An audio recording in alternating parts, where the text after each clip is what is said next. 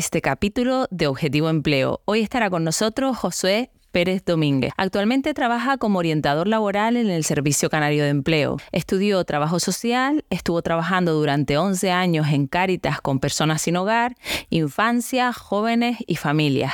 Estuvo seis meses en Guatemala para trabajar en proyectos sociales. Actualmente, como decíamos, trabaja como orientador del Servicio Canario de Empleo y yo mirándolo así un poquito por LinkedIn veo que es el creador del pausajismo. Hola, ¿qué tal? ¿Cómo estás, Josué? Muy bien, Yurena. Encantado de estar contigo. Encantada de que estés con nosotros aquí. Vamos a conocer un poquito la figura del orientador laboral, que el trabajo que se hace del Servicio Canario de Empleo, que es verdad que, los que trabajamos en la privada, pues también nosotros pues lo que hacemos es mm, recibir también a personas que vienen también derivadas de las oficinas de empleo y sí que me gustaría conocer un poco cómo es el trabajo que se está haciendo allí desde hace un, tiempo a esta parte, porque ya conocemos el que se hacía desde hace un tiempo atrás, que, que la verdad que dejaba mucho que desear y desde que empezó esta, estos nuevos profesionales en, en, las oficinas, la verdad que ha dado un cambio bastante importante eh, la orientación laboral y ya no, ya no la vemos como tan denostada, ¿no? Como, como estaba antes.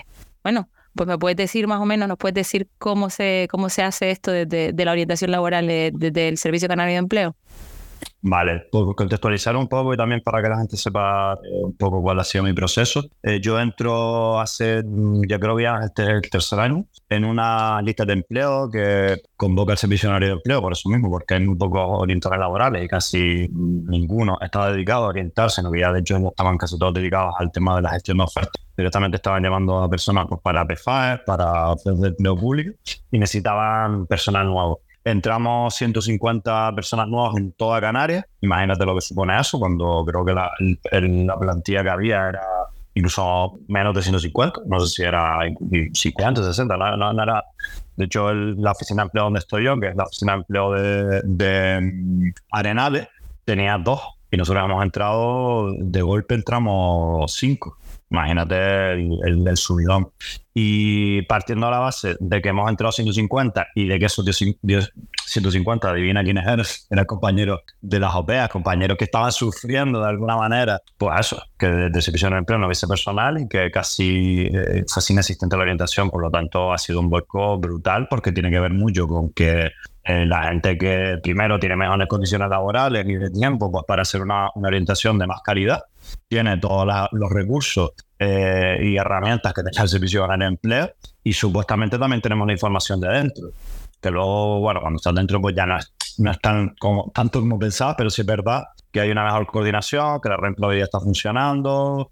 Es verdad que nos hemos encontrado ahora con el tema de, del cambio al SOCCAM, que tú también lo tienes, y ha sido complicado, pero bueno, más allá de eso, eh, ha habido un cambio brutal, sobre todo, y, es lo que yo noto más en, la manera en la que eh, estamos con la persona, sea, Porque somos gente que, incluso gente, que es una cosa que yo siempre digo a la gente, gente que ha pasado por el paro desde hace mucho tiempo, hace muy poco tiempo, y de alguna manera, manera ha tenido que actualizarse incluso con las herramientas de empleo, que, que es una cosa que siempre pasa. Cuando, cuando llevas mucho tiempo en una institución, mm, tiendes a porque es así la vida. Acomodarte, a hacer las cosas siempre como las siempre, como, como entendías que tenías que hacerlas, y esto ha cambiado de una manera brutal. Sí, ya está un poco despegado del mercado, ¿no? Como un poco... Evidentemente, si a 20 años la administración pública no lo ha necesitado. Pero es verdad que, que, ya nada más con los recursos que tiene el Servicio de Empleo, pues mira, una hora te la, te, la, te la haces nada más explicando cursos, explicando ofertas, pero si quieres ir más allá y dar una orientación de calidad, tienes que saber cómo están las tendencias, tienes que saber cómo están las redes profesionales y eso es un curro, pero un curro que, que la gente no, hay mucha gente que no, no ha podido hacerlo o no ha querido hacerlo, sinceramente. Mm, o no sabe cómo hacerlo, que también que es posible. Pero bueno, eso de que no, como no sabe, yo sí que soy bastante crítico, pues a ver, si es orientador, tienes que saber y si no, Sí, pero esta, estará conmigo que la gente que trabaja en la oficina de empleo tampoco tiene por qué tener una formación en una orientación laboral, que para mí todos, incluso los que se sientan en las mesas que están pues renovando el DARDE y demás, eh, son agentes que deberían tener formación en orientación laboral, sea como sea, y el servicio que estén dando.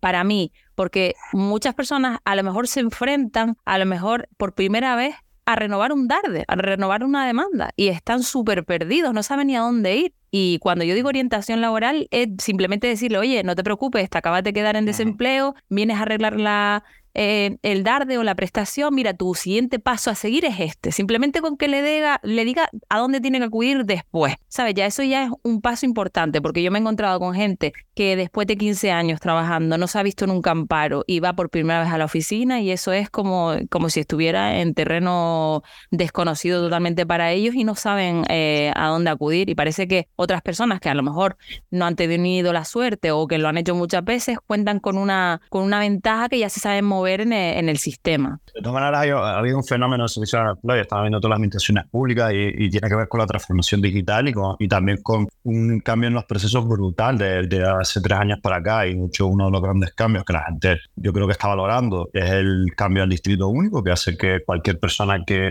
que llame a ser uno o dos te pueda atender eh, eh, una administrativa del, hierro y tu eh, lista de espera se, se equipara a cualquier ciudadano de Canarias cuando antes te tocaba, por eso digo que antes el problema era que te tocaba cualquier oficina, o sea, te tocaba la oficina de empleo que tenía que ver con tu, con tu zona y cruzar los dedos para que te tocase a alguien eh, que no estuviese quemado, que no estuviese eh, desbordado por la burocracia. Entonces, ahora esa primera parte, esa primera puerta, la hemos salvado porque te digo, ya funciona bastante bien, en verdad, con los problemas típicos del sistema y eso hace que la información llegue mucho más fluida y que luego ya llega a los orientadores, porque luego ya la gente pide a través de, ese, de esa primera llamada, donde mínimamente hace su demanda de empleo, eh, pregunta algunas cosillas como más, eh, más, más sencillas, y a partir de ahí, cuando se ve que la gente necesita un poquito más, pues ya, ya va al orientador laboral y ahí sí que ya va con un poquito más de, de, de conciencia de hacia dónde va. Entonces, eso, eso ha sido brutal, ese cambio, porque ya la gente no va con el background, o sea, con, con la historia detrás de llevo tres semanas esperando,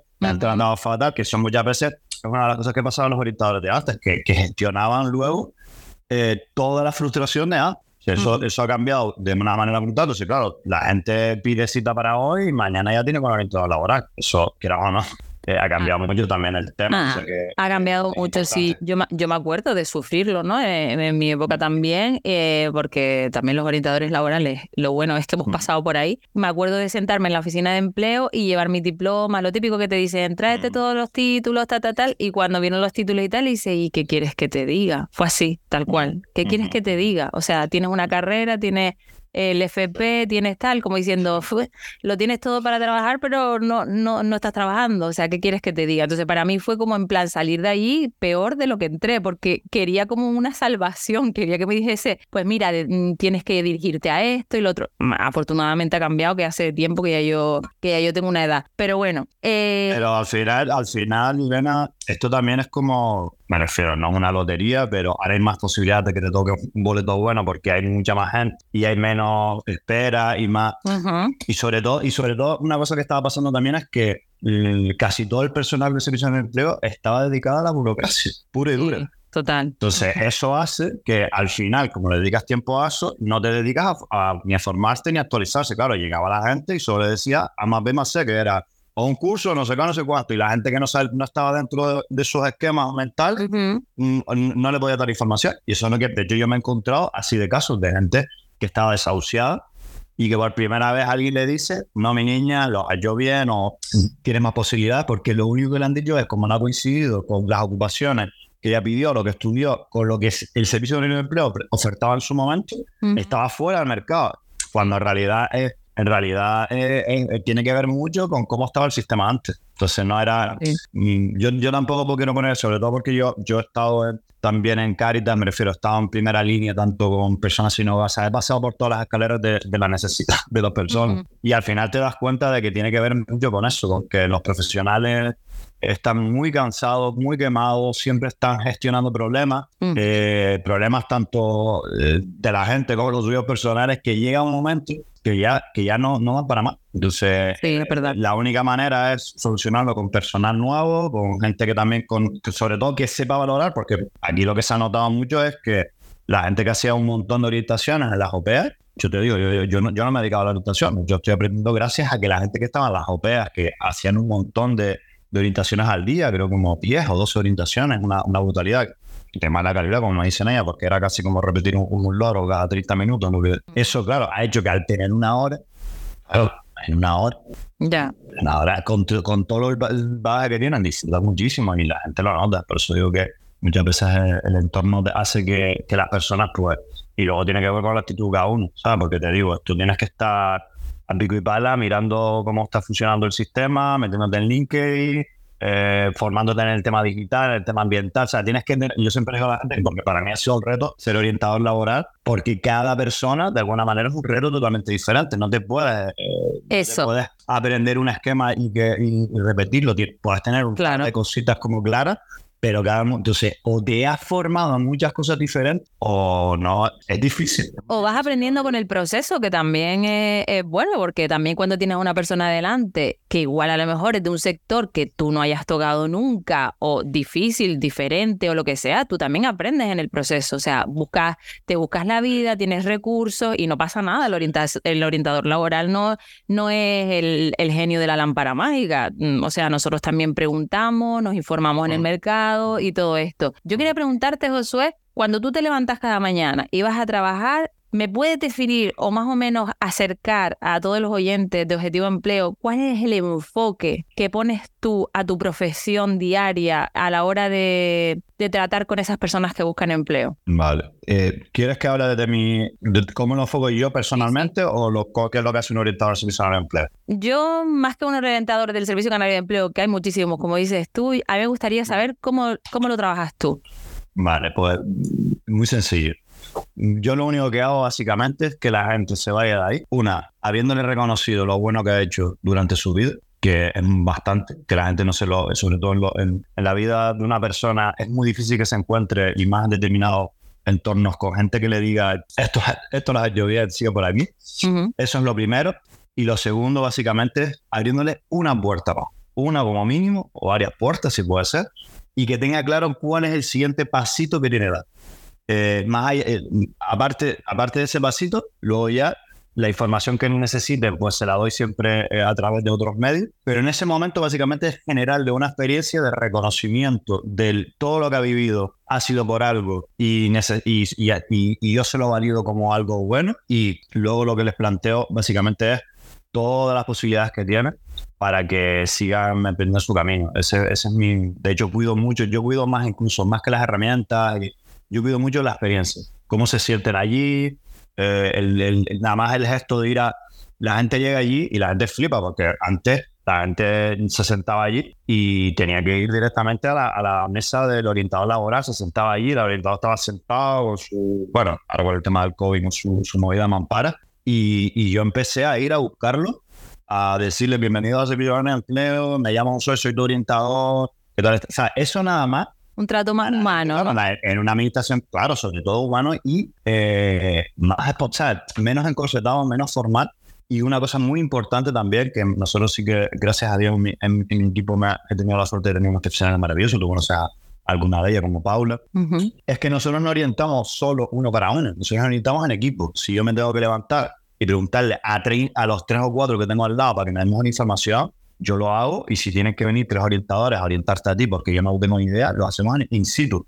Y eso, eso no, no era tan usual, me refiero, porque no. de hecho también los, los expertos, nosotros que sabemos las cosas, muchas veces por inseguridades, pues no preguntas o, o, o, o, crees que te lo sabes todo y no, o, no quieres aparentar que como estás, eres un funcionario y no tienes ni idea de ciertas cosas. No, no. O sea, nosotros eh, eso sí que lo tenemos claro y eso es verdad que a la gente le rompe un montón porque, claro, se ve que está más muy pulido, pero ve que las, las formas son como más incluso, como digo yo, muchas veces de, de tercer sector o de, o de o, o, lo que donde veníamos cada uno. Y la verdad que en eso sí que nos hemos sentido muy respaldados también por nuestros directores, porque han visto que este tipo de, de prácticas eh, está ayudando a que la gente cambie un poco la visión con el servicio de empleo y se dé cuenta de que al final el, el, el, contacto con la administración pública tiene que ser una experiencia positiva, guay, donde se sientan a gusto, cercanos, porque una vez que tengan esa primera experiencia, y, y, y, una cosa también clave, esa primera experiencia y ese contacto ya, porque yo les digo a la gente, tú tienes mi correo en mi teléfono, o sea, ya tú tienes a alguien dentro de la administración pública, que soy yo, que, con el que vas a tener contacto y tú ya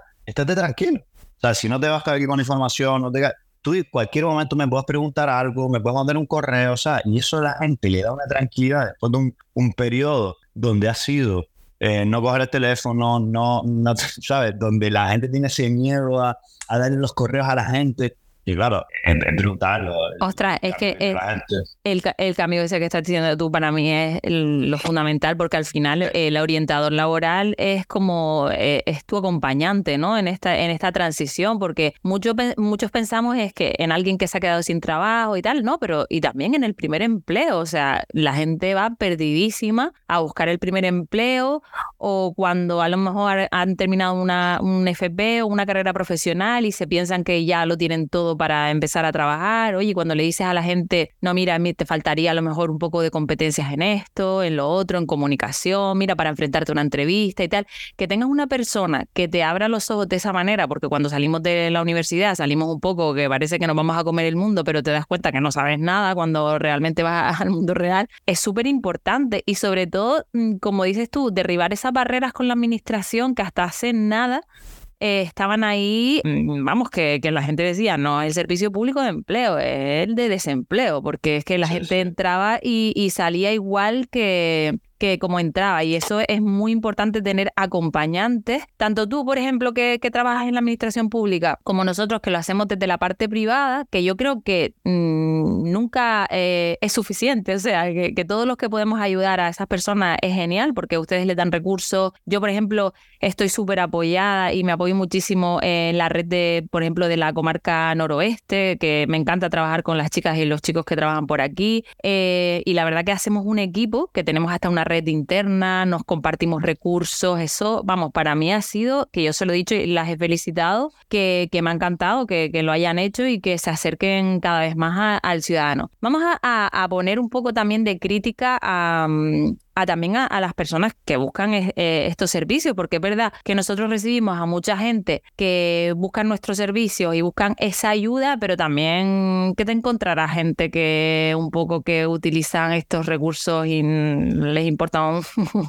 un carajo la orientación laboral y vienen por, por otra cosa. ¿Cómo, ¿Cómo te enfrentas tú diariamente a esto? O sea, me refiero a, la impotencia, ¿no? Al decir, jo, hay gente buscando, matándose por ahí fuera para buscar un empleo y luego te ves a gente que, que con poco que te, te desmotiva, ¿no? A ti mismo como orientador, ¿no? Yo por lo menos a mí me pasa, dices tú, ¿qué hago? A ver, yo, yo en eso me he curado un poco porque, te digo, vengo de Caritas, vengo de, de haber gestionado situaciones de mucho, o sea, sobre todo vengo de conocer toda la intrahistoria de por qué llega la gente ahí. De hecho, a mí muchas veces mis compañeras me piden ayuda por determinados perfiles para que les cuente un poquito más allá de por qué esas personas tienen ese tipo de actitudes. Y de hecho nosotros como, como trabajadores sociales, orientadores, gente como personas, tenemos una máquina de crear historias y de, y de juzgar, porque lo tenemos que hacer así para poder sobrevivir y para poder eh, ahorrar cognitivamente y no, y, no estar haciendo cada vez que viene alguien un proceso de, de, pues de desgaste emocional bestia. Eh, pero una, una vez que comprende que la gente, a lo mejor, hasta llegar allí, no tuvo a nadie que le diga nada bueno, o tuvo un entorno que lo que vio todo fue un desastre, o cada vez que lo intentó, eh, se dio con como, como veíamos diciendo antes, como personas que tuviste en el servicio de empleo hace no tan, gente que te dijo, no, no se puede, tú no estás preparado, tú no sé qué. Entonces, eso, eso hace, de hecho, ahora, ahora está toda esta corriente y lo tenemos en la educación, intentar cambiar los mensajes, cambiar porque hace 40, 50 años los, mensajes a nivel de autoestima eran todo un desastre. De hecho, yo lo que me he dado cuenta de aquí para atrás. Eso no existía, de todas maneras, la autoestima. Claro, y, el, acompañamiento, claro, y siempre ha sido. Y, era como de flojo, ¿no? No, no te estés escudando en el tal, todo el mundo está igual, era como un poco de flojo. El problema es que todo el tema de la asistencia social y el acompañamiento social ha estado impregnado por la calidad, punto pelota.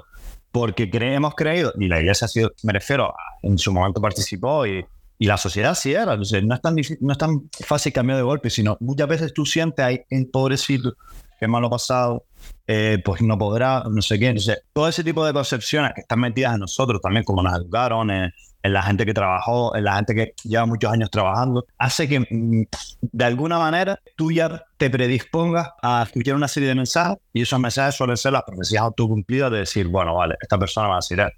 Por lo tanto, esta persona De hecho, yo muchas veces lo hago, me refiero, cuando veo determinados perfiles que veo que no, no es su momento, ya no es una cuestión de frustración, digo, es que no es su momento.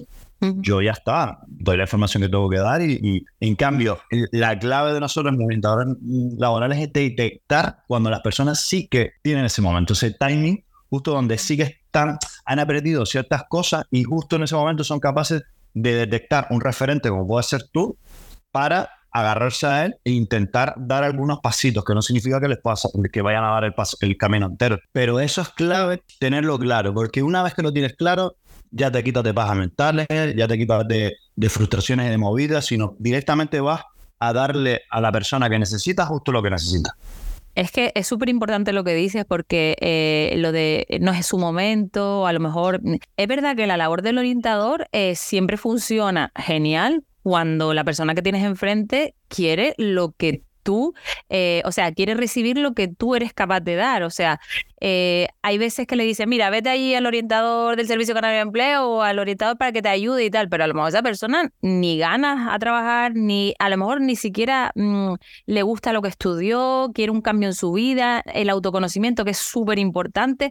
Es que tenemos que estar en la misma, eh, en la misma sintonía, ¿no? Para podernos ayudar el uno al otro, porque claro, tú también les pones recursos, pero por muchos recursos que les demos, si al final no los cogen para nada, o sea, no les va a servir para nada. O sea, lo de la sintonía y que estemos eh, de igual a igual en plan, tú quieres esa ayuda, yo te la voy a proporcionar, si no, no conseguimos nada. Yo, yo, yo siempre, y se lo digo a las compis también, y, muchas veces lo hago a las personas, yo siempre hago una pregunta que para mí es clave, que es preguntarle a las personas ahora mismo qué es importante para ti. Mm. Esa pregunta hace que ellas te digan realmente por qué fueron ahí.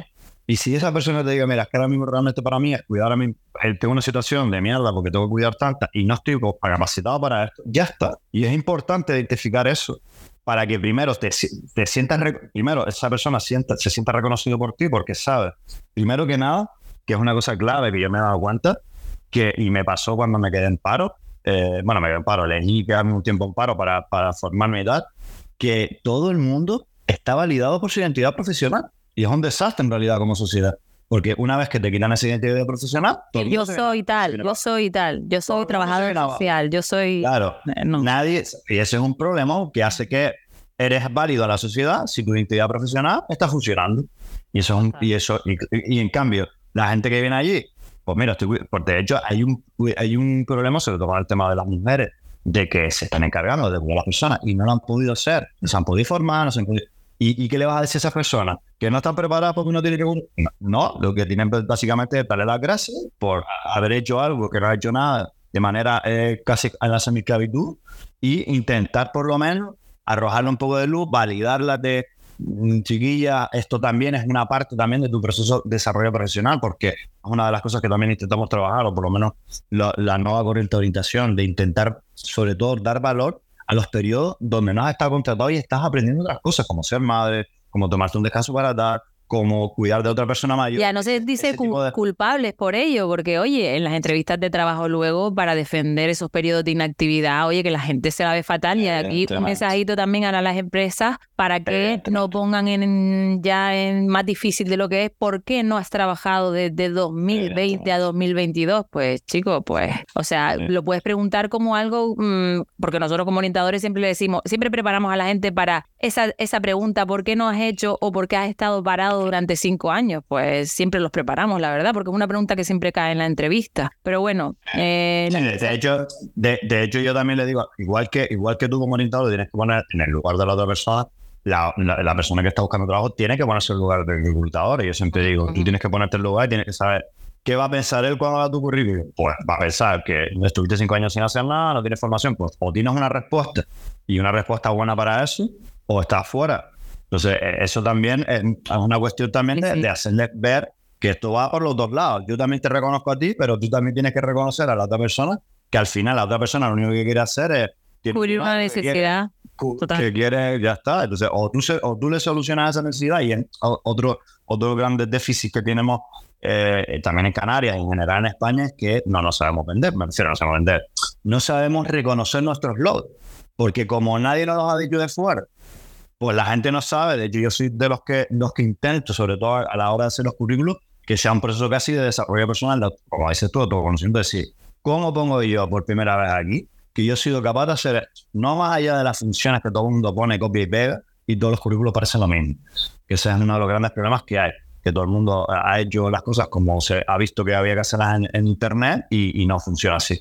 hasta que no haces un proceso de decir, eh, y, estamos hablando de números concretos, qué cosas has conseguido números concretos, eh, qué problemas has resuelto. Y eso es difícil hacerlo por ti mismo porque si alguien de fuera no te lo reconoce, tú o piensas que te estás flipando o piensas que esto suena demasiado haciéndome el impostor pero tienes que validárselos tú porque en realidad lo que la persona que te va a contratar lo que quiere saber es eso, es a qué número de cosas eres capaz de hacer, qué problemas has resuelto, eh, qué técnicas manejas, o sea, tienes que saberlo, o, eres capaz de comunicarlo o, no, te van a reconocer. Y, es verdad que es un, es, un, es, un un problema que yo veo constantemente porque incluso nosotros los orientadores muchas veces no nos educaron en eso y, y de hecho es una corriente que viene de, de, América, que hay cosas que es verdad que yo no comparto, pero sí es verdad que hay determinadas cosas que sí son importantes, sobre todo porque ahora o se lo pones fácil a la persona que te va a contratar o nada.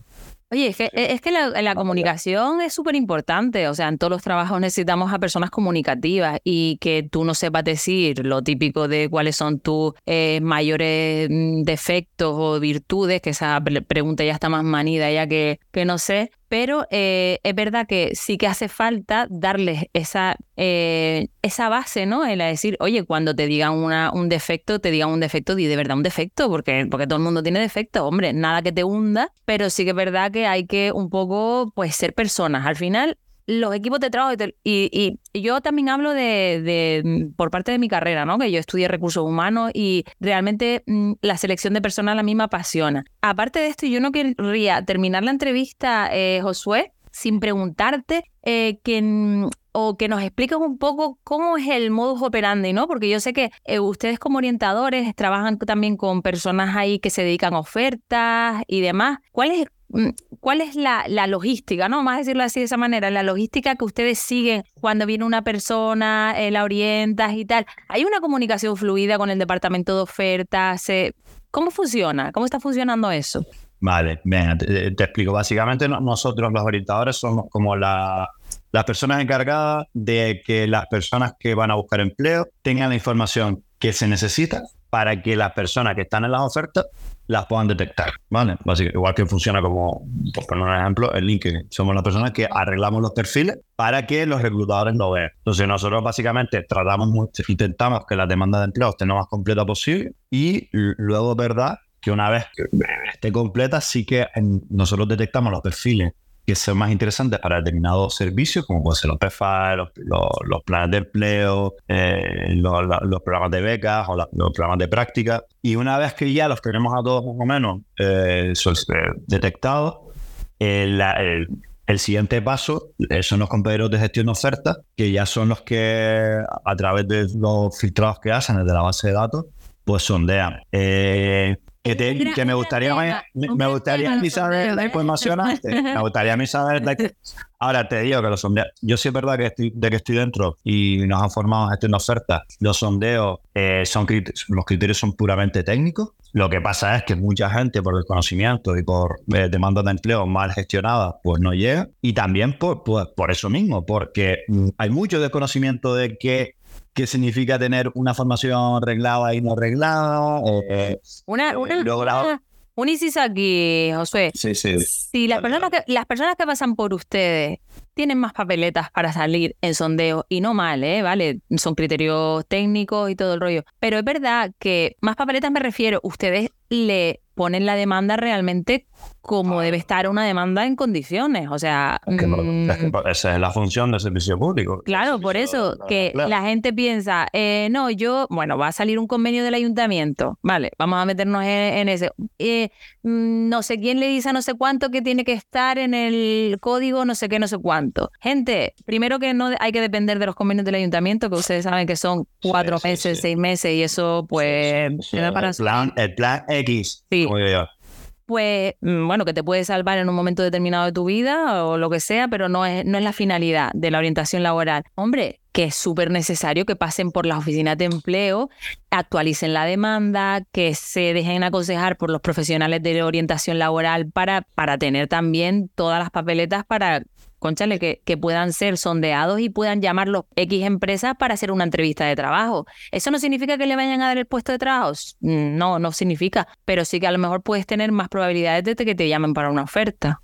Vale. Como sé que queda muy poco tiempo, quiero lanzar este mensaje al final porque es importante. De hecho, creo que puede ser un mensaje más importante. Para que te llamen de servicio de empleo a través de un plan de empleo, tú tienes que cumplir una serie de criterios. No significa. A ver, o sea, el primer paso es que tu demanda esté bien. Que para eso tienes un servicio que te ayuda. Que también tienes información en, donde tú quieras, ¿sabes? Tú tienes las varias maneras de buscarlo. Pero en realidad, si no cumplir los criterios, por mucho que yo quiera, si no cumplir los criterios de separar la duración, de ser mayor de 45, que todos esos criterios los paga Europa porque Europa está intentando que la gente que mm, no tiene formación se forme, que la gente que lleva un tiempo para trabaje, que, que los colectivos con más, más dificultades tienen más posibilidades. Por lo tanto, eso, porque la gente tiene muchos mitos con eso y muchas pajas mentales y muchos problemas que nosotros intentamos quitárselo, porque son problemas que al final hacen que frene a la gente a irse a de empleo y sobre todo a que todo el tiempo estén poniendo su problema en eh, la responsabilidad del servicio de empleo cuando no Total.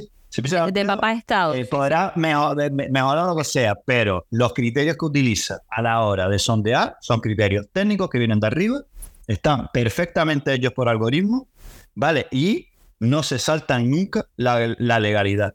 Entonces, lo único que tienes que hacer tú es primero tener tu demanda de empleo y luego darte cuenta de que no te van a llamar a ti si lleva, si no has renovado tu demanda de empleo en dos años porque acabas de llegar y llevas dos años sin trabajo, no, porque hay otra persona que sí que la estuvo renovando durante dos años y es para larga duración y la llaman al primer, porque el trabajito que tenía que hacer una persona que era desempleada, el único trabajo que tenía que hacer es darle un clic y renovar su demanda. demanda. Entonces, la gente luego, me refiero, la gente, tú sabes cómo es la gente, coge, se autoengaña muchas veces, todos nos autoengañamos y coge la parte más, más, más de alguna manera, eh, generosa de relato consigo misma y pone, eh, utiliza... la, culpa no, la culpa no es de, o no, de Primero que nada, no confíen todo a un plan de empleo porque tiene que ver mucho con la zona donde vivas, con los proyectos que hay, etcétera, etcétera. Eh, yo no digo que es una lotería, pero casi.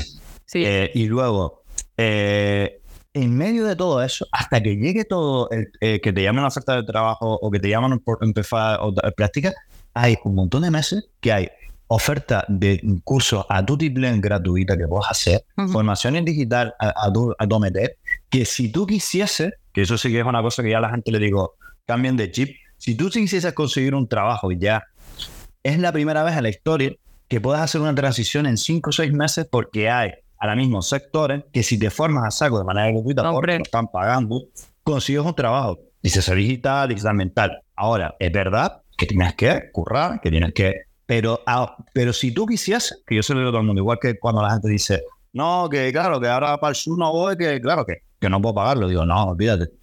Ya eso se acabó, se discusa porque ya tú tienes un, a ver. Entonces, hay muchas cosas que han cambiado. Hay transporte eh, público gratuito, hay formaciones gratuitas todo el tiempo. Entonces, que tú tengas derecho a eso, sí se te solicita, pero tu, mm, tu, tu labor como persona desempleada es usar todas las herramientas que tiene. Si no puedes depender de eso y la gente no se puede quedar con que se prisiona el empleo, son, son una milésima parte, que es verdad que ha tenido mucho peso, pues porque básicamente el servicio de empleo estaba enfocado a eso, pero ahora ya eso se acabó. Sí, tienes toda la razón. Además que yo trabajo en eso también, en, formación, y, y, la verdad que cuesta muchísimo eh, abrirle la mente a la gente. Eh, oye, te tienes que formar porque con lo que tienes no vas a llegar a, a tener un trabajo pues en, en, nada y con un certificado de profesionalidad que estamos hablando de tres, cuatro meses, a lo mejor tienes una gran puerta eh, abierta para, para el mercado. Y lo está con, la, con energías renovables. Por ejemplo, comentó el caso de, de un de, unos chicos que el año pasado se formaron